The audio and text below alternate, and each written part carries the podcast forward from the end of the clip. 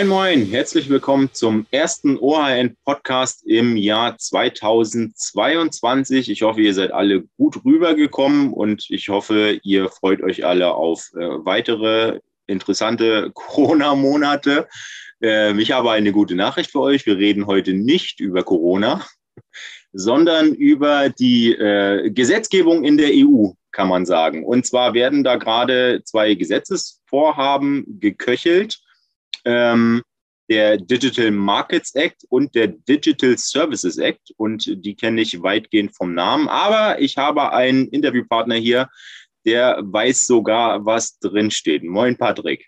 Hi, Christoph. Ne?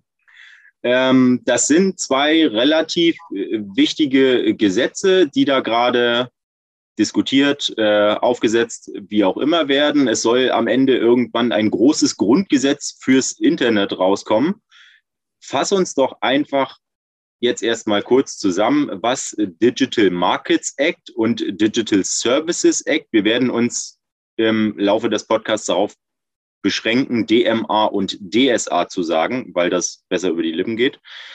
Äh, was das ist, ähm, was die was die bringen sollen und vor allem, was da die Unterschiede auch zwischen den beiden sind, weil das sind ja zwei äh, unterschiedliche Gesetze und eben nicht ein ein Ganzes. Genau. Das ist aber tatsächlich ähm, manchmal schwer zu fassen, was, äh, was da was ist und wo die Unterschiede liegen. Deswegen ist es auf jeden Fall eine gute Frage. Ähm, der Ursprung von beiden Gesetzen äh, liegt doch quasi in einem Gesetz. Also ursprünglich war der Plan, einfach nur ein Gesetz zu machen, äh, dass die digitale Wirtschaft so grundlegend äh, neu reguliert. Und dann hat man gemerkt, naja, es ist vielleicht doch ein bisschen zu viel was wir da in ein Gesetz äh, pressen wollen. Deswegen machen wir zwei draus. Grundlegend kann man sagen, dass äh, mit beiden Gesetzen die digitale Wirtschaft, wie gesagt, neu reguliert werden soll. Ähm, und weil eben das, was in der EU gilt, relativ veraltet ist. Also DMA und DSA sollen jetzt äh, einen Teil der E-Commerce-Richtlinie reformieren, die 20 Jahre alt ist oder schon mehr als 20 Jahre alt aber immer noch als quasi. das Internet noch ein bisschen anders aus. als, das, als das Internet noch anders aussah. Und trotzdem bestimmt das quasi noch die Grundprinzipien dessen, was, was heutzutage gilt. Mhm. Ähm, und man hat jetzt gesehen, natürlich auch in den letzten Jahren, dass dann die EU-Mitgliedstaaten ähm, erkennen, dass jetzt nicht alles ähm, so gut reguliert ist, wie es sein könnte und eigene Gesetze geben. Und dann kommt man eben ganz schnell in eine Situation, wo in allen EU-Staaten äh, ganz unterschiedliche Gesetze gelten, die das digitale oder die digitale Wirtschaft ähm, ordnen sollen. In Deutschland, bei, zwei Beispiele, die, mir jetzt auf die Schnelle einfallen, ähm, ist zum einen das NetzDG, also das Netzwerkdurchsetzungsgesetz, wo es darum geht, äh, Hate Speech oder digitale, äh, illegale Inhalte im Digitalen zu entfernen. Oder die ähm, letzte Novelle des Gesetzes gegen Wettbewerbsbeschränkungen, ähm, wo es darum ging, ähm, die Marktmacht von großen Digitalkonzernen wie Google, Amazon etc. Ähm, einzuschränken und ähm, da ein Auge drauf zu haben, dass sich dort keine, keine zu großen Marktmächte bilden. Ähm, genau, aber das ist jetzt nur in Deutschland und damit in der ganzen EU und im europäischen Binnenmarkt einheitliche Regeln gelten, damit die europäische Integration vorangeführt wird und damit Unternehmen quasi innerhalb der EU die gleichen Regeln haben und Verbraucher auch.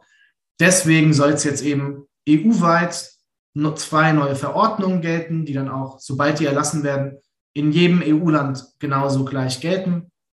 Und das ist einmal der Digital Markets Act und einmal der Digital Services Act. Und ähm, das Mantra von beiden Gesetzen oder das, was da immer wieder wiederholt wird von der von EU-Offiziellen ist, was offline nicht erlaubt ist, soll auch online nicht erlaubt sein. Also das ist so, was man sich da jetzt quasi ähm, darunter vorstellt. Und ich kann ja auch direkt mal weitermachen, wo quasi jetzt der Unterschied eigentlich ist. Ja, genau, das wäre jetzt noch meine Nachfrage gewesen. Ja. Genau, ja. Ähm, der Digital Markets Act, mit dem fange ich einfach mal an, der ist, äh, beschäftigt sich mit wettbewerbsrechtlichen Fragen und so kartellrechtlichen Fragen könnte man jetzt zum Beispiel als europäisches Gegenstück zur ähm, Novelle des äh, Gesetzes gegen Wettbewerbsbeschränkungen in Deutschland vorstellen. Ähm, da gilt generell, dass dieser DMA nur für wenige, und zwar sehr große Unternehmen gelten soll. Ähm, das sind Unternehmen, die ähm, schon jetzt eine große Marktmacht haben und ähm, als sogenannte Gatekeeper zwischen äh, Verbrauchern und anderen Unternehmen stehen. Also quasi dort so eine Art Plattformfunktion einnehmen. Und die müssen halt, damit das für die gilt, das DMA-Gesetz, müssen die halt, also äh, ich glaube, 750 Milliarden ähm, Millionen Umsatz im Jahr haben, ähm, global tätig sein, überall in der EU tätig sein, etc. etc. Und durch diese ähm, äh, Anforderungen an Nutzer und Umsatzzahlen fallen da überhaupt nach aktuellen ja, Schätzungen nur 10 bis 15 Unternehmen, die in der EU tätig sind, überhaupt unter die Definition eines Gatekeepers. Also nur mal so, so ganz kurz als Beispiel quasi, äh, Amazon ist der Gatekeeper zwischen dem Händler und dem Kunden, der bei dem Händler kauft über die Amazon-Plattform. Genau, so kann man sich das ungefähr vorstellen. Also dann, da wird irgendwie, ja, die, die haben quasi in der Hand, wohin der Verbraucher dann im Endeffekt kommt. Und da gibt es natürlich auch noch andere äh, Szenarien, die man sich vorstellen kann. Google natürlich, Apple über so App Stores ähm, und die anderen Dienstleistungen, die die anbieten. Also das zieht ganz genau auf diese Unternehmen ab. Und wie gesagt, es sind nur 10 bis 15 Unternehmen. Mhm. Die Definition, die ganz genau, also welche Zahlen da jetzt angesetzt werden, ist noch nicht ganz klar. Ähm, die Kommission zum Beispiel hatte das ein bisschen weiter gefasst in ihrem Entwurf und bestimmte Vertreter vom Parlament wollen, dass diese Summen noch höher werden, damit quasi der DMA im Endeffekt nur für US-amerikanische Firmen gelten würde, damit europäische da rausgelassen werden, weil der Hintergrund ist natürlich, dass man die Marktmacht von den großen US-Firmen begrenzen will, damit auch in Europa sich ähm, äh, Marktführer oder große Unternehmen bilden können. So viel zum DMA erstmal. Und im Gegenzug äh, ist beim Digital Services Act ähm, geht es eher um gesellschaftliche Themen. Da geht es um illegale Inhalte im Netz, da geht es um Verbraucherschutz, da geht es um Transparenzregeln und neue Informationspflichten. Und ähm, daher, weil das ja auch, das, das trifft ja jetzt nicht nur auf große Unternehmen zu, deswegen ähm, soll der DSA im Gegensatz zum DMA für alle digitalen Dienste gelten.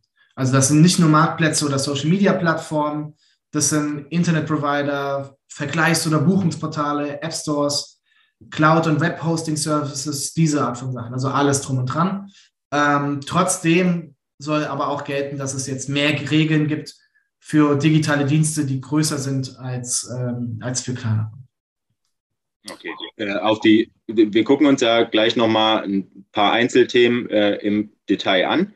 Ähm, diese beiden Gesetzesvorhaben sollen dann das äh, soll dann das Grundgesetz fürs Internet werden, so wird es ja jetzt häufiger mal genannt. Und du hast vorhin schon gesagt, ähm, man hat das irgendwann aufgesplittet, weil man gemerkt hat, äh, dass es so viel Kram ist, dass es für ein Gesetz im Prinzip nicht ausreicht.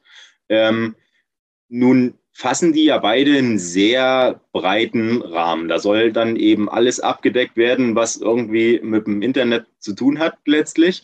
Ähm, aber birgt das dann nicht die Gefahr, dass das ein bisschen äh, beliebig wird oder anders, dass das eben wieder äh, so irgendwie in alle Richtungen ausgelegt werden können, dass das ein zahnloser Tiger wird?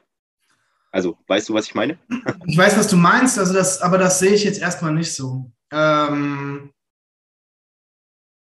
also, ich meine, erstens soll ja jetzt in dem Gesetz auch nicht alles Digitale abgedeckt werden. Datenschutz ist zum Beispiel weiter DSGVO, mhm. ähm, Privatsphäre beim äh, irgendwie über, über, über Online-Kommunikation wär, wäre die E-Privacy-Verordnung, wenn es dies gäbe, ähm, und so weiter. Also das hat schon einen klar definierten Rahmen, was jetzt im Endeffekt in DMA und DSA drinsteht. Und gerade vielleicht auch, um das jetzt zu verhindern, dass es da zu viel wird oder in alle Richtungen ausgelegt werden kann, wurde das ja quasi auch getrennt. Also der DMA ist sehr spezifisch nur auf so eine Marktmacht ausgelegt. Ähm, genau, also es hat schon einen sehr klar definierten Rahmen, innerhalb dessen so die Regelungen auch klar definiert sind. Ähm, da sehe ich jetzt erstmal nicht, dass man das irgendwie zu weit auslegen könnte. Ähm, man könnte vielleicht überlegen oder man könnte befürchten, dass jetzt was verwässert wird, noch bevor das Gesetz im Endeffekt in, die, in, in Kraft tritt oder fertig ist. Also es ist auch bekannt, dass äh, die Firmen, die besonders davon betroffen sind, also große amerikanische Digitalkonzerne, ähm, in den letzten Monaten ordentlich Geld in Lobbymaßnahmen äh, gebuttert haben, um ähm, eben noch zu gucken, dass da, ja, dass das nicht zu, zu streng wird, was da beschlossen wird. Ja. Also, es gibt da äh, zum Beispiel von, von NGOs wie Lobby Control, ähm, die sehen da die Gefahr, dass es verwässert wird, zum Beispiel im Bereich ähm, personalisierte Werbung. Das ist so ein Thema, was jetzt zum Beispiel Digital Services Act äh, behandelt werden soll. Ähm, da war eigentlich, hieß es auch schon mal von verschiedenen Seiten, dass es ganz verboten werden soll, personalisierte Werbung und so Nutzerprofile zu erstellen. Ähm, das findet sich jetzt so nicht mehr in den, in den ähm, Vorschlägen. Und da sehen jetzt zum Beispiel einige Beobachter, wie zum Beispiel Lobby Control, eben den Einfluss von solchen äh, großen Konzernen, die da jetzt lobbyen. Also ich glaube, sobald es erstmal gilt, ist das schon klar genug definiert, als dass da nicht ähm, zu weite Auslegungen möglich sind. Aber ich denke, das ist auch einfach im Interesse der EU, weil das ist, ist quasi das Digitalvorhaben mhm. aus dieser Legislaturperiode im, im EU-Parlament. Ähm, also da wollen die sich, glaube ich, keine, keine Blöße ähm, äh, leisten. Ja, ja. Aber äh, hol mich, hol mich nochmal kurz ab. Ich hoffe, äh, ich überfall dich jetzt nicht damit.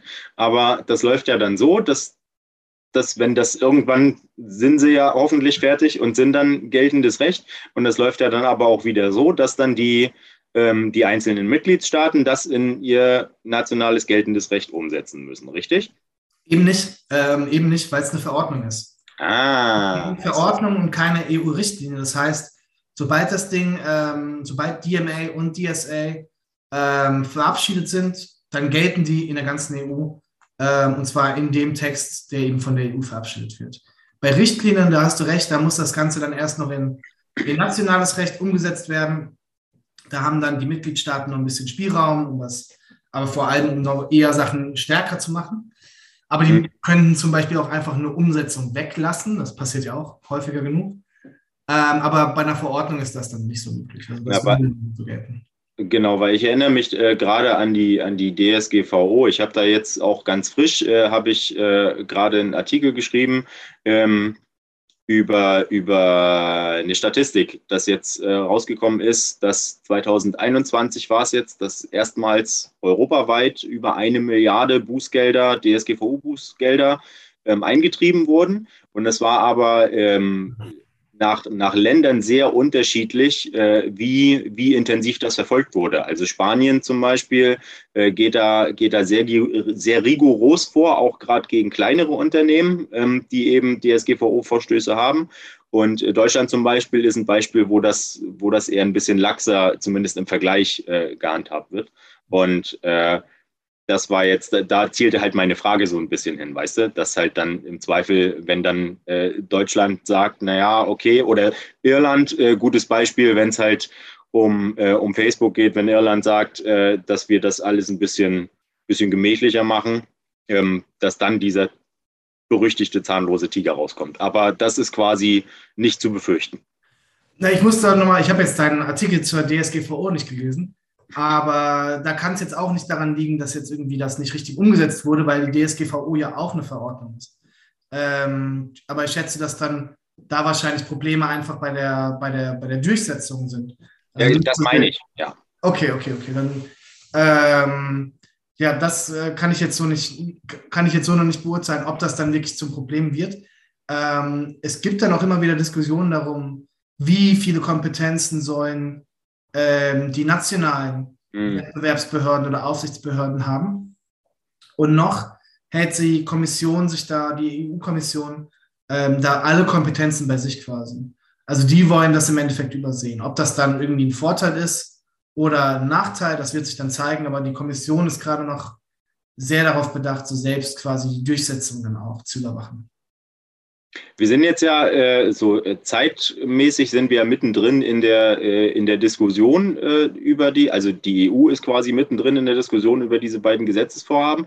Was sind denn so, so Knackpunkte oder Reibungspunkte noch? Also wo sind sich denn Mitgliedstaaten äh, und oder Parlament noch uneinig? Ja, da würde ich erstmal drauf eingehen, was da eigentlich drinsteht in den, ähm, in den, ähm, in den einzelnen Vorwürfen, äh, vor, nicht vor, Entwürfen, Vorschläge und Entwürfe zusammen Vorwürfe, aber darum geht es ja nicht. Ja, ja. Also ähm, der Ablauf ist ja der, dass die Kommission hat äh, Ende 2020 war es, ähm, zwei Gesetzesentwürfe vorgestellt die wurden dann sowohl dem Rat der Europäischen Union, wo die Mitgliedstaaten drin sitzen, übermittelt, als auch dem EU-Parlament. Äh, Parlament und Rat der Europäischen Union haben dann äh, eine, eigene, eine eigene Position dazu, eigene Wünsche, eigene Forderungen entwickelt. Und damit, mit diesen äh, Standpunkten und Positionen, wie man es nennt, treten Parlament und Rat der Europäischen Union ähm, jetzt in Verhandlungen die überwacht werden von der Kommission. Am Ende steht dann ein äh, fertiges Gesetz oder zwei fertige Gesetze da. Also es wird jetzt erstmal zwischen den Institutionen, zwischen Mitgliedstaaten und Abgeordneten verhandelt. Ähm, und die Themen, um die es da gehen, ich fange mal beim äh, Digital Markets Act an. Ähm, da soll es eine Liste geben mit verbotenen Geschäftspraktiken für Gatekeeper, also für diese marktmächtigen Unternehmen. Ja. Ähm, und daran, damit sollen die jetzt daran gehindert werden, unfaire Bedingungen für andere Unternehmen oder Verbraucher zu schaffen. Also das geht da beim DMA darüber, da fängt es damit an, dass die EU-Kommission mehr Kontrolle über Firmenübernahmen ausüben will, damit ähm, europäische Wettbewerber jetzt nicht einfach aufgekauft und vom Markt genommen werden sozusagen. Es geht auch im DMA um personalisierte Werbung. Ähm, es geht um Nutzung von Daten, also wie das Gatekeeper es ihren gewerblichen Nutzern ermöglichen sollen, auch auf Kunden- und Transaktionsdaten zuzugreifen. Man kennt das jetzt zum Beispiel von Amazon, ne? also wenn dort Händler verkaufen, können die nicht auf die Daten zugreifen, die bei den Verkäufen entstehen, die sie selbst errichtet haben. Ähm, und zum Beispiel personalisierte Werbung ist eben so ein, so ein Streitpunkt noch. Also da will zum Beispiel das Parlament ein bisschen stärkere Regeln als die Mitgliedstaaten. Ähm, Self-Preferencing ist auch noch ein Thema, das äh, da angegangen wird, dass eben Gatekeeper nicht, wenn sie selbst okay. Produkte anbieten und Dienste, aber auch eben die Plattform, worüber man das beziehen kann, da soll es verboten sein für Gatekeeper, dass sie jetzt ihre eigenen Dienste und Produkte in der Suchergebnisanzeige höher anzeigen und sich damit eben so selbst ähm, bevorzugen. Also ein Klassiker, der, der Amazon ja gerne vorgeworfen wird, ne? mit den genau. eigenen Produkten, die sie eben auch noch mit anbieten. Ja. Genau, das ist dort vor allem ein Thema. Ähm, Im DMA wird sich noch darüber gestritten, über Interoperabilität. Also das kann man quasi übersetzen mit, ähm, ja, ich weiß gar nicht, wie man es übersetzen kann, dass man eben, ähm, äh, dass man zum Beispiel beim Beispiel Messenger-Dienste, dass man mit WhatsApp auch Nachrichten von Telegram oder Signal oder Threema empfangen könnte. Mhm. Dass quasi dort die Schnittstellen geöffnet werden. Und das EU-Parlament will eben, dass das bei Messenger-Diensten passiert oder auch bei, ähm, auch bei Social Media. Also, dass zum Beispiel die Timelines geöffnet werden, dass du deine, deine, deine Feeds von Twitter, Instagram und Facebook alles in einem quasi anzeigen äh, ja. könntest. Das ja. ist eine Forderung vom EU-Parlament. Und ähm, die EU-Kommission und der EU-Rat der Europäischen Union, die sind ein bisschen vorsichtiger. Also die hatten bisher nur gedacht, dass es für Zahlungsdienste oder ID-Prüfungen irgendwie ähm, möglich sein sollte, dass da so Interoperabilität hergestellt wird. Ähm, und bei den Bußgeldern ist man sich auch noch nicht einig. Also der, die Mitgliedstaaten und die EU-Kommission ähm, haben äh, vorgeschlagen, Strafen in Höhe von bis zu 10 Prozent des Jahresumsatzes zu verhängen, wenn Gatekeeper gegen den DMA verstoßen. Und das EU-Parlament, äh, die wollen da weitergehen und bis zu 20 Prozent des Jahresumsatzes als Bußgelder ähm, ja, verhängen. Und nochmal, genau, das ist noch eine, ein Streitpunkt ja auch, den ich eben schon angesprochen hatte im DMA. Wer gilt eigentlich als Gatekeeper? Mhm. Ich hatte eben die falsche Zahl von 750 Milliarden oder Millionen gesagt. Äh, das war Quatsch. ich habe mal nachgeschaut. Es sind also mindestens 6,5 Milliarden Euro Jahresumsatz okay. im europäischen Wirtschaftsraum, den man da äh, verzeichnen muss. Ähm, und das ist der Vorschlag von Kommission und Mitgliedstaaten. Und das EU-Parlament will, dass der Jahresumsatz sogar 8 Milliarden Euro überschreiten muss. Also dass weniger Unternehmen quasi als Gatekeeper gelten, mit dem Hintergrund, dass dann halt nur noch US-amerikanische Unternehmen so äh, als, als Gatekeeper gelten. Weil es gäbe auch europäische Unternehmen, die ähm, ansonsten vielleicht als Gatekeeper gelten würden, zum Beispiel Spotify oder Zalando. Das wären so welche, die da ähm, reinkommen könnten.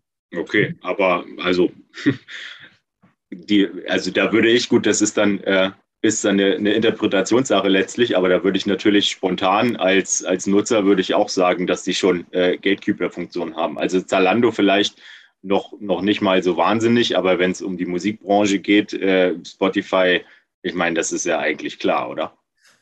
Ja, aber da siehst du, dass es auch darum geht, ähm,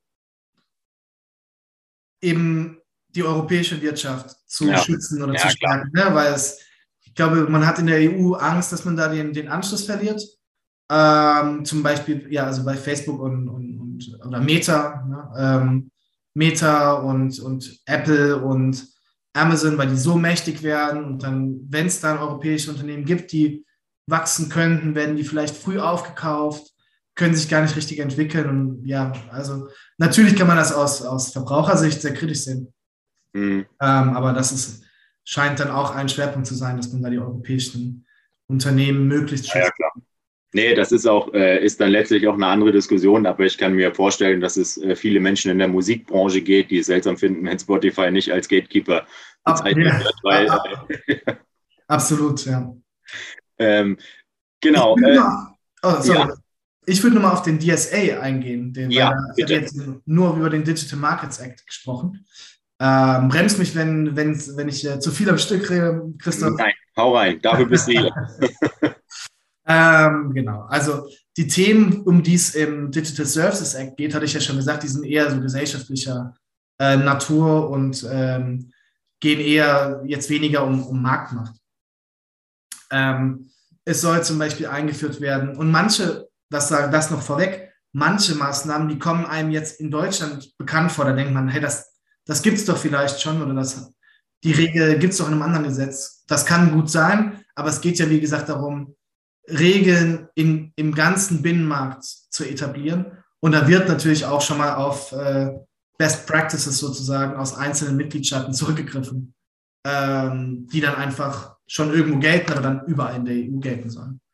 Ähm, die Identitätsprüfung auf Marktplätzen ähm, soll, soll geregelt werden. Also Online-Marktplätze müssen ihre geschäftlichen Nutzer kennen, die müssen wissen, wer das macht, müssen die identifizieren und zurückverfolgen können. Das ist ja sinnvoll im Kampf gegen zum Beispiel oder sinnvoll im Kampf für Produktsicherheit. Markeninhaber, die sollen besser gegen Produktfälschungen vorgehen können, ähm, können das besser melden, das soll dann schneller entfernt werden. Ähm, Plattformen, die große Plattformen wie Amazon zum Beispiel, sollen sich selbst, ähm, eine, selbst eine Risikobewertung vornehmen.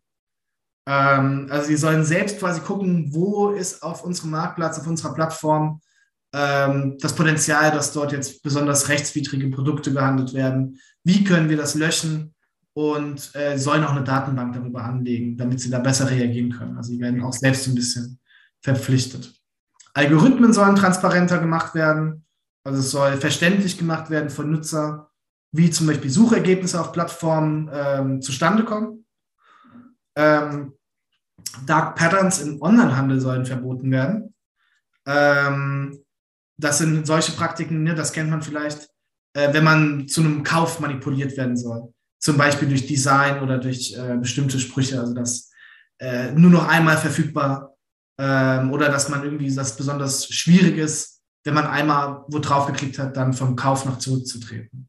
Mhm. Aber ja. lass uns doch, wenn wir jetzt, wenn du gerade die Dark Patterns angesprochen hast, da würde ich äh, gern mal kurz bleiben, weil da gibt es gibt in den, äh, zumindest in den Ideen, die in die Gesetze rein sollen, da gibt es ja einige Punkte, ähm, wo man diskutieren kann, zumindest wie die dann wirklich wirksam umgesetzt und durchgesetzt werden sollen. Und Dark Patterns ist da, finde ich, ein sehr gutes Beispiel. Also du hast ja gerade schon gesagt, eben wenn man irgendwie so zum, zum Kauf getrieben werden soll durch spezielles Website-Design oder so oder Dark Patterns wäre wer zum Beispiel auf, auf äh, Smartphones äh, irgendwelche Spiele spielt, da hat man das, äh, kennt man das vielleicht, dass es oft erstmal kostenlos ist, aber wenn man Geld bezahlt, dann kriegt man halt Vorteile und das wird auch durch, durch Klickverhalten auf dem Handy. Mir ist es letztens passiert, dass ich ähm, tatsächlich einfach hatte halt irgendwas weggedrückt, weil ich da immerhin drücke und genau in dem Moment, wo mein Finger quasi unten landet, wurde hier jetzt kaufen-Button quasi genau an dem Punkt angezeigt.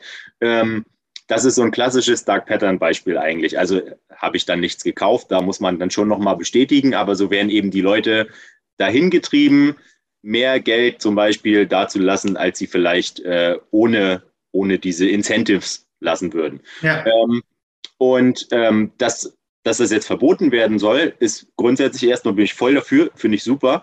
Ähm, da frage ich mich aber, wie, wie genau man das durchsetzen will, weil da muss man ja, also da muss ja im Gesetz auch wirklich festgelegt werden, ähm, was, was ist ein Dark Pattern, äh, wie sieht das aus äh, auf der Website äh, und da entwickeln sich ja auch, auch neue, neue Methoden im Zweifel, je nachdem, ähm, wie eben Nutzerverhalten sich im Internet oder äh, im mobilen Bereich entwickelt. Und da, äh, das ist doch schwierig, oder nicht? Also ich, das ist, das ist so ein, so ein Knackpunkt, wo ich sage, das ist cool, dass man das angehen will, aber das ist doch sehr schwierig, das am Ende wirklich durchzusetzen.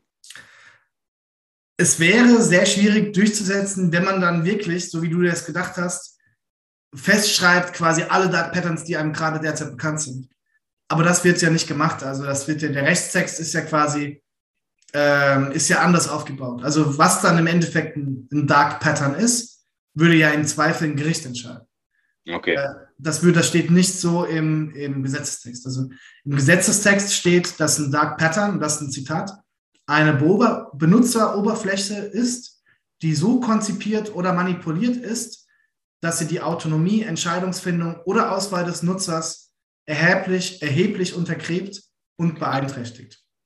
Das heißt, das ist die äh, Definition von Dark Pattern im DSA mhm.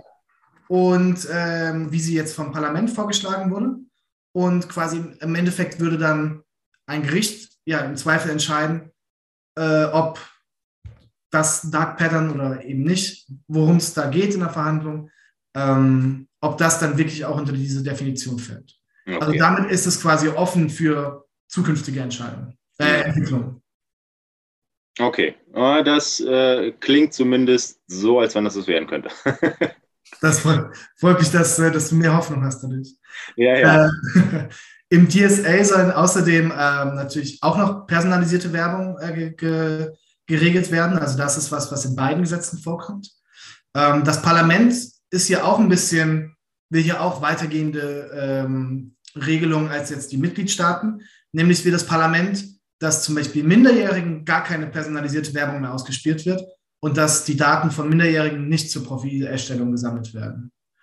Ähm, was jetzt auch noch neu reingekommen ist in so verschiedene Vorschläge vom Parlament, ist, dass es eine Identitätsprüfung auf Pornoplattformen geben soll. Aber das ist so ein bisschen auch aus so, aus so zivilgesellschaftlichen ähm, Bestrebungen entstanden, ähm, weil es ja viele, viele Fälle jetzt gab, die öffentlich ge gemacht wurden, ähm, wo zum Beispiel ohne die, ohne die ähm, Einwilligung oder ohne das Wissen von, von Leuten zum Beispiel Nacktaufnahmen von denen ins Internet hochgeladen wurden. Ähm, oder dass auch Darstellungen von sexualisierter Gewalt im Internet landen, ohne dass die Personen das wissen. So über so Mikrocamps oder sowas. Ja. Das gab, da gab es ja so Fälle, wo das passiert ist. Und da, da gibt es einfach eine, noch eine sehr unzureichende äh, Handlungsmöglichkeit dagegen. Also ja, gibt es wenig Sachen, um das zu verhindern und wenig, um dann dagegen vorzugehen.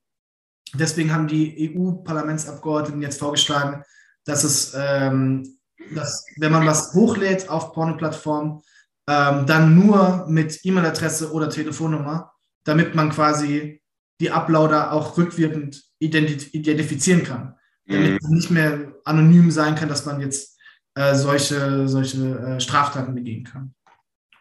Ähm, und jetzt noch ein spannender Punkt und auch einer wahrscheinlich der, der wichtigsten im DSA sind die, ähm, sind die Entfernungen von illegalen Inhalten. Das ist ja so ein bisschen auch, was wir in Deutschland schon im NetzDG haben und was jetzt ähm, auch EU-weit diskutiert wird. Also man will illegale Inhalte schnell und wirkungsvoll entfernen und den Nutzern die Möglichkeit geben, ähm, Inhalte, die sie sehen, zu melden und dann schnell, dass da schnell darauf reagiert wird. Ähm, zum Beispiel geht es da um Hasskommentare, ne, Hate Speech, äh, Urheberrechtsverletzungen, terroristische Inhalte, äh, Darstellung von sexuellem Kindesmissbrauch. Ähm, da sollen Behörden den Providern, den Internetprovidern, die, die relevanten Inhalte melden können. Und dann müssen diese Provider oder Plattformen äh, zur schnellen Sperrung der, oder Löschung dieser Inhalte verpflichtet sein und diese Straftaten, wenn es Straftaten sind, an Ermittlungsbehörden melden. Also da soll so eine quasi Kette eingeführt werden, dass diese Inhalte schnell entfernt werden, äh, wirksam gemeldet werden können durch Nutzer oder auch Firmen, wenn die betroffen sind. Und dann sollen Behörden anordnen können, dass es gelöscht wird, es soll gelöscht werden und direkt noch irgendwie bei strafrechtlichen Sachen an Ermittlungsbehörden ähm, weiter äh, gemeldet werden. Aber wenn es mal schief geht, ne, es gibt ja auch bei NetzDG viele Fälle, ähm, wo mal was zu viel gelöscht wird, dann äh, sollen äh, Nutzer auch, äh, soll es Nutzern möglich sein, Widerspruch einzulegen, wenn Inhalte von ihnen gelöscht werden oder gegen Kontosperrungen zum Beispiel, ist ja auch ein bekanntes Thema. Ja. Ähm, genau, außerdem wird das EU-Parlament da noch mehr als die Mitgliedstaaten sogenanntes Shadow Banning ähm, so regulieren, dass man da besser Beschwerde gegen einreichen kann. Shadow Banning, also wenn jetzt quasi äh, Sachen zu Unrecht gemeldet werden und dann erstmal gelöscht werden, oder? Äh, Shadow Banning ist, ähm, wenn quasi durch algorithmische Tricks sozusagen äh, deine Reichweite äh, begrenzt ah, okay. Du bist zwar nicht gebannt, aber kommst nicht mehr in die Feeds. Ja. Und das ist nicht so recht nachvollziehbar, was da passiert, warum das dann passiert. Mhm. Genau, dieses, dieses ganze Themengebiet, Löschung illegaler Inhalte, Meldung von illegalen Inhalten, das ist sehr wichtig beim Digital Services Act. Mhm. Beim Thema Löschung illegaler Inhalte habe ich ja auch so ein bisschen die Sorge, dass das so ein, so ein Bürokratiemonster letztlich wird, weil das ist natürlich ist auch wieder äh, richtiges, wichtiges, gutes Thema, was man angehen muss. Ähm, aber da stellt sich doch das Problem, dass eben die Plattformen einfach so groß sind, dass das, dass diese Nachvollziehbarkeit doch enorm schwierig wird, oder nicht? Also wenn ich mir überlege, dass bei YouTube äh, pro Sekunde, wer weiß, wie viele Stunden an Inhalten hochgeladen werden, das lässt sich ja von, von, von Menschen quasi gar nicht mehr, gar nicht mehr nachvollziehen. Oder zumindest, wenn es eben darum geht, dass es, dass es schnell gehen soll, dass eben Inhalte auch schnell wieder von Plattformen verschwinden sollen. Ich glaube, das das ist doch auch sowas, was halt so stichprobenartig natürlich funktioniert, aber was, was in Gänze äh, mit einem Ziel von 100 Prozent gar nicht möglich ist.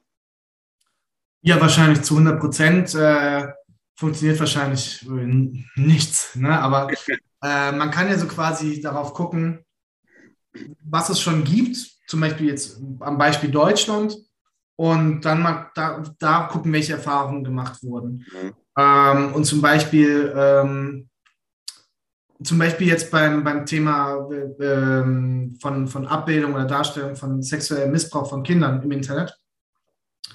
Ähm, da legt das Innenministerium immer vor, dass, dass Inhalte schnell und effektiv gelöscht werden in Deutschland. Und das ist auch soweit quasi, kann man das nachvollziehen, dass solche Abbildungen, wenn die mal entdeckt werden, schnell gelöscht werden.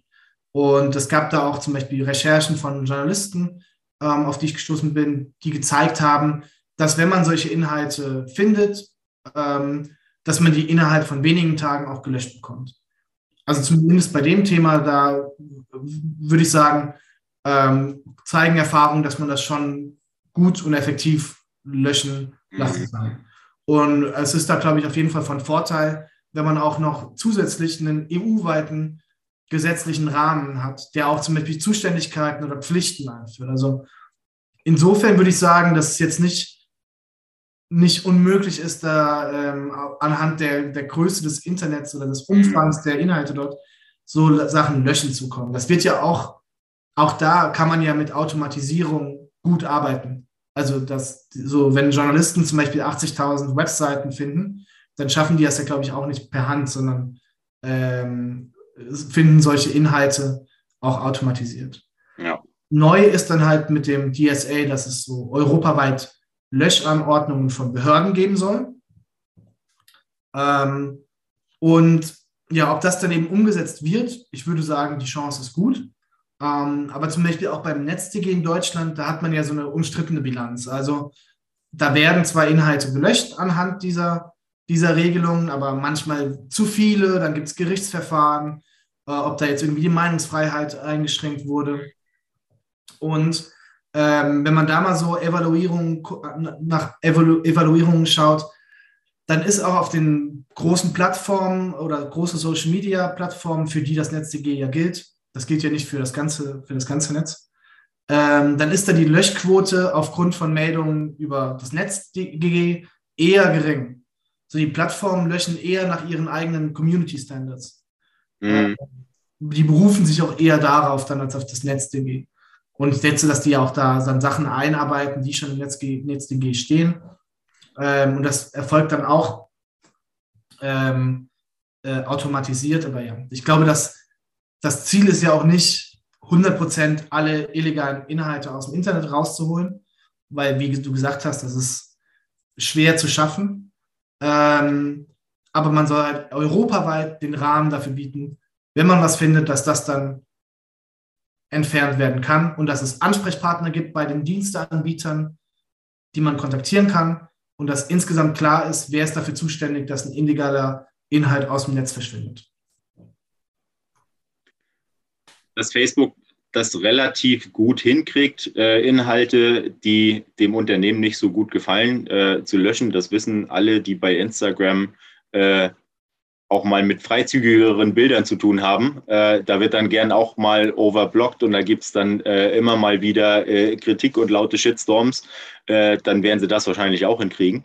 Ähm, bevor wir jetzt nochmal zum Schluss zum organisatorischen äh, quasi kommen, würde ich über einen Punkt gerne nochmal sprechen und zwar das Thema Firmenübernahmen. Die äh, sollen ja auch im, im DMA mit geregelt werden und da im Prinzip nur eine Verständnisfrage letztlich bei mir, ähm, wie, das, wie das durchsetzbar sein soll. Weil, ähm, also grundsätzlich soll halt reguliert werden, ähm, wie, wie Firmenübernahmen ähm, stattfinden sollen und ob eben, keine Ahnung, ob Facebook Google übernehmen kann oder, äh, also, ne? Ja. Ähm, wie sieht es dann aber eigentlich rechtlich aus? Also wenn jetzt äh, natürlich, wenn, wenn Google irgendein großes Unternehmen aus der, was sowieso im EU-Raum sitzt, übernehmen will und ähm, dadurch halt die Marktmacht ins Unermessliche steigert, dass da dann die EU natürlich äh, oder im Zweifel die, die Mitgliedstaaten, dass die da einen Finger drauf haben, das ist ja logisch. Aber äh, ganz oft ist es ja nicht so, dass Google sich irgendwelche Unternehmen aus Wanne-Eickel und aus Berlin holt, sondern dass Google oder Facebook oder Amazon, um nicht immer nur den einen zu nennen, äh, in der Regel andere US-Unternehmen übernehmen. Und äh, die EU hat doch dann überhaupt keinen Einfluss darauf, wenn wenn Google Facebook kauft, dann kann die EU das natürlich doof finden, aber kann doch nichts dagegen machen. Oder was? Stimmt. Es geht halt, also so wie ich das verstehe, ich bin jetzt natürlich auch kein Kartellrechtler, aber so wie ich das verstehe, geht das natürlich jetzt nur für, für äh, Übernahmen innerhalb der EU und von EU-Unternehmen. Also wenn, wenn jetzt ein US-Riese sozusagen dann EU-Unternehmen aufkaufen will. Ich meine, da gibt es ja jetzt schon äh, immer Regeln für, für Übernahmen oder für ähm, ähm, äh, so, wenn, wenn Unternehmen sich zusammenschließen, ne, das müsste ja, ja eh, da gucken die Wettbewerbsbehörden ja eh drauf entweder die nationalen, in Deutschland ist es das Bundeskartellamt oder in, in, in Brüssel eben die EU-Kommission, die da diese Kompetenzen hat. Aber natürlich äh, geht es da jetzt nur darum, was mit EU-Unternehmen ist. Ähm, aber es macht ja auch Sinn vor dem Hintergrund, dass es ja auch darum geht mit dem Digital Markets Act, dass man auch starke europäische Unternehmen ähm, aufbauen kann oder denen den Raum gibt, sich zu entwickeln. Klar. Und natürlich auf jetzt Übernahmen von US-Unternehmen äh, durch US-Unternehmen kann natürlich die EU keine, keine, keine, keinen Einfluss nehmen. Ich weiß allerdings nicht, ob jetzt da zum Beispiel in der USA ähm, entsprechende Regelungen gelten oder ob die da entsprechende Gesetze vorbereiten. Also in den USA ist ja auch gerade, sind diese ganzen riesigen Unternehmen ja auch ordentlich äh, unter Beobachtung und, und auch in der Kritik von den Wettbewerbsbehörden und von den Bundesstaaten. Also da laufen ja auch mehrere Gerichtsverfahren, die sich immer wieder um die Marktmacht von, äh, von den großen Digitalkonzernen drehen. Und deswegen weiß ich jetzt nicht, ob es da vielleicht auch in der, EU, in, in der USA schon, schon entsprechende Regelungen gibt. Ja, ich glaube, in den USA ist es generell, also das ist halt in, in Europa ist es ja generell, glaube ich, einfach schwieriger, als, als Marktriese in anderen Marktriesen zu übernehmen, weil da das Kartellrecht, glaube ich, also nicht nur in Deutschland, sondern generell in der EU sowieso schon auf einem anderen, auf einem anderen Level ist. Äh, einfach, wenn ich überlege, dass äh, gerade aktuell, wenn wir den Podcast aufnehmen, ähm, ist rausgekommen, dass Microsoft jetzt Activision Blizzard übernehmen will in der Videospielbranche und das ist halt das ist halt ein, ein Mega-Deal in der Branche. Also ich weiß nicht, wie man es vergleichen will, aber äh, wenn das beides deutsche Unternehmen wären, dann wäre das wahrscheinlich, wäre sowas, glaube ich, nicht gegangen. Ähm, aber wenn das in den USA funktioniert, äh, dann, dann kann wahrscheinlich auch ein Google ein Facebook übernehmen. Man muss es nur gut verkaufen. ähm, aber egal. Wir wollen jetzt äh, zum Schluss kommen und am Schluss will ich nochmal fragen, wie jetzt im Prinzip der, der Stand ist. Diese beiden Gesetzesvorhaben, äh, die laufen jetzt seit ungefähr einem Jahr. Seit ungefähr einem Jahr ist das in Arbeit.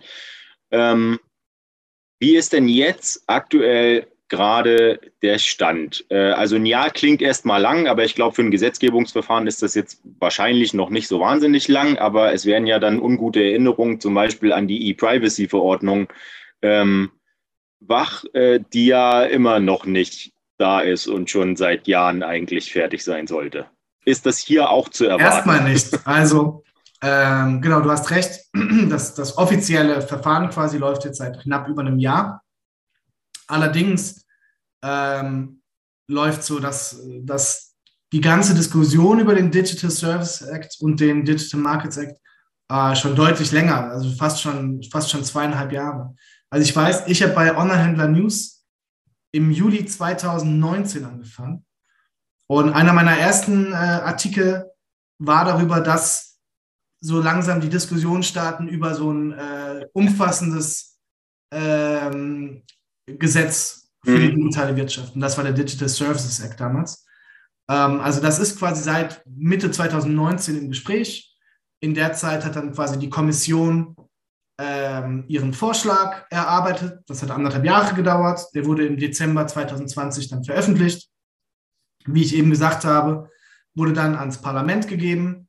Ähm, beide Entwürfe, also Digital Markets Act und Digital Services Act, wurde auch an, den, an die Mitgliedstaaten im Rat der Europäischen Union gegeben, beide Vorwürfe. Die haben dann jeweils ähm, daran gearbeitet, ähm, eigene Standpunkte und eigene Forderungen oder Verbesserungswünsche für den Kommissionsvorschlag zu erarbeiten. Und dann können die, ähm, die Trilogverhandlungen statt, äh, starten über beide Gesetze, getrennt voneinander zwischen Parlament und Mitgliedstaat. Und wir sind jetzt gerade ähm, an dem Stand, dass, der, dass die Trilogverhandlungen zum Digital Markets Act schon gestartet sind. Da gab es, glaube ich, letzte Woche die erste Sitzung. Ich glaube, am, am 11. Januar, wenn ich mich nicht täusche. Also da haben die Verhandlungen schon begonnen. Da gibt es fertige Verhandlungspositionen. Man weiß, was das Parlament will, man weiß, was die Mitgliedstaaten wollen. Digital Markets Act, da wird jetzt verhandelt. Beim Digital Services Act ähm, sind wir noch nicht so weit. Die Mitgliedstaaten haben ihre Verhandlungsposition schon Ende November ähm, beschlossen. Und das Parlament ist, während wir gerade jetzt den Podcast aufnehmen, äh, dar dabei, äh, darüber zu verhandeln. Also jetzt in KW3 ist äh, Plenarsitzung im Europäischen Parlament. Heute, Mittwoch, 19.01. wird ähm, darüber äh, diskutiert, wird die Aussprache gehalten und morgen am 20.01. Wird, ähm, wird darüber abgestimmt und das Parlament nimmt dann quasi seine Verhandlungsposition an. Und dann wird es wahrscheinlich, schätze ich mal, auch noch einen Monat dauern und dann können die Trilogverhandlungen dort starten. Und genau, also wir haben jetzt natürlich nicht alle, alle abschließenden Infos über die Parlamentsposition zum Digital Services Act deswegen hier mit einfließen lassen können in den Podcast. Aber natürlich berichten wir jetzt da äh, über Online-Händler-News und äh, genau, da findet man jetzt einfach wahrscheinlich auf dem Blog jetzt schon äh, die Informationen darüber, was das Parlament abschließend für eine Verhandlungsposition angenommen hat. Genau, wir sind immer ganz nah dran. Äh, ganz zum Schluss, Patrick. Äh, wagst du es, äh, eine Schätzung abzugeben, wann diese Gesetzesvorhaben in Kraft treten werden? also, in Kraft treten, ähm, da müsste ich jetzt nochmal in den Text reinschauen. Also plan, geplant ist es, glaube ich, für äh, nicht vor 2023. das ist ja genau, noch, genau. Äh, ist ja ein sehr weites Feld. Genau, also ähm, frühestens 2023, würde ich sagen. Ähm, die gilt dann ähm, äh, sechs Monate später, also, äh, also nach, nach sechs Monaten quasi gelten die Regeln dann auch, aber in Kraft treten soll dann eben, das ist kurz nach der Verkündung davon. Und ja, also ich denke, ein Jahr Verhandlungen ist so quasi auch der Zeitrahmen, den die EU sich quasi gibt. Die wollen auch frühestens oder so um 2023 herum mhm. da am besten die Regelungen vorstellen. Ob das funktioniert, wie das funktioniert, lässt sich jetzt ganz schwer nur, ähm, nur einschätzen. Das kommt ja auf viele Sachen an. Du hast ja eben schon die E-Privacy-Verordnung erwähnt. Die hätte ja eigentlich zusammen mit der DSGVO äh, in Kraft treten sollen. Ja, ich weiß nicht, wie lange die DSGVO jetzt schon äh, in Kraft ist. Äh, es war, glaube ich, äh, Mai oder doch, es war Ende Mai 2018. Ja, also ja. Dann, sind wir jetzt, dann sind wir jetzt im vierten Jahr Verzug, mhm. äh, wo die E-Privacy-Verordnung eigentlich schon gelten sollte. Da liegt es das daran, dass es ist das gleiche System. Ne? Es soll da auch äh, dann Trilogverhandlungen geben zwischen den Mitgliedstaaten und dem EU-Parlament. Und das EU-Parlament hat seine Verhandlungsposition, ich glaube, schon 2017 äh, beschlossen. Also die sind quasi ready. Aber seit vier Jahren haben die. Sind, bitte? Aber die Mitgliedstaaten nicht. Genau, seit vier Jahren können die sich nicht einigen, weil dann äh, die Frage ist, ja, wie ist es mit Tracking, wie ist es mit personalisierter Werbung? Dann gibt es noch Lobbyvorhaben äh, und irgendwie schafft es, schafft es niemand, da irgendwie ein Ende herbeizuführen. Seit, seit, seit Januar 2022 ist äh, Frankreich Vorsitzend ähm, im, ja. im äh, Ministerrat. Das, das wechselt ja jedes halbe Jahr, genau. welche, welche Nation dort äh, den Vorsitz hat. Frankreich hat sich auch, wie jede Ratspräsidentschaft zugegebenerweise, auch dieses Mal wieder auf die Fahnen geschrieben, dass auf jeden Fall die E-Privacy-Verordnung äh, vorangetrieben werden soll. Aber ja, ob man, ob man das noch glauben kann. Ähm, genau, also wie du, wie du siehst, es kann ja auch sein, dass der DMA Ende des Jahres steht aber der DSA äh, ist nicht fertig, weil dann da zu viele Themen äh, noch offen sind. Also ja, aber ich denke, dass es dieses Jahr noch in Kraft tritt, ist unwahrscheinlich. Deswegen frühestens 2023 kann man damit rechnen, dass Digital Markets Act und Digital Services Act in Kraft treten. Ich gehe jetzt um ein Kaltgetränk die Wette ein, dass DMA und DSA vor der E-Privacy-Verordnung in Kraft getreten sein werden. Ich halte es nicht für ausgeschlossen, dass man damit äh, eine gute Wette eingeht, wenn man das sagt. okay.